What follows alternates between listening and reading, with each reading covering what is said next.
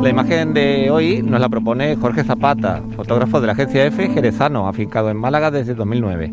Fue Premio Andalucía de Periodismo en 2007. Esta es su propuesta.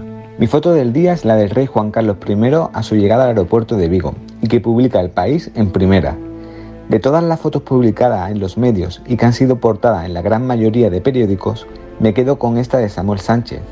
En ella podemos observar al emérito fotografiado desde la distancia con un teleobjetivo, una instantánea muy descriptiva de la llegada de su majestad, que permanece a la espera tras bajar del avión y sentado en un coche con las manos sobre sus rodillas. Parece estar atento a alguna indicación o hablar con alguien del grupo que permanece de pie en torno a él.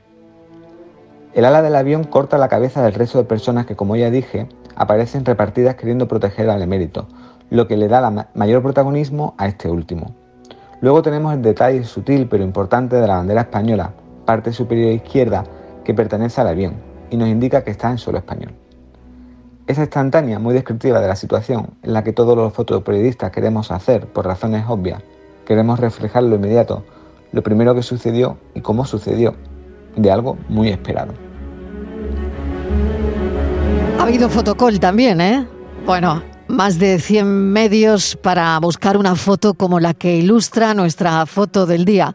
Fotoperiodistas que nos cuentan y eligen la imagen del día y la tarde.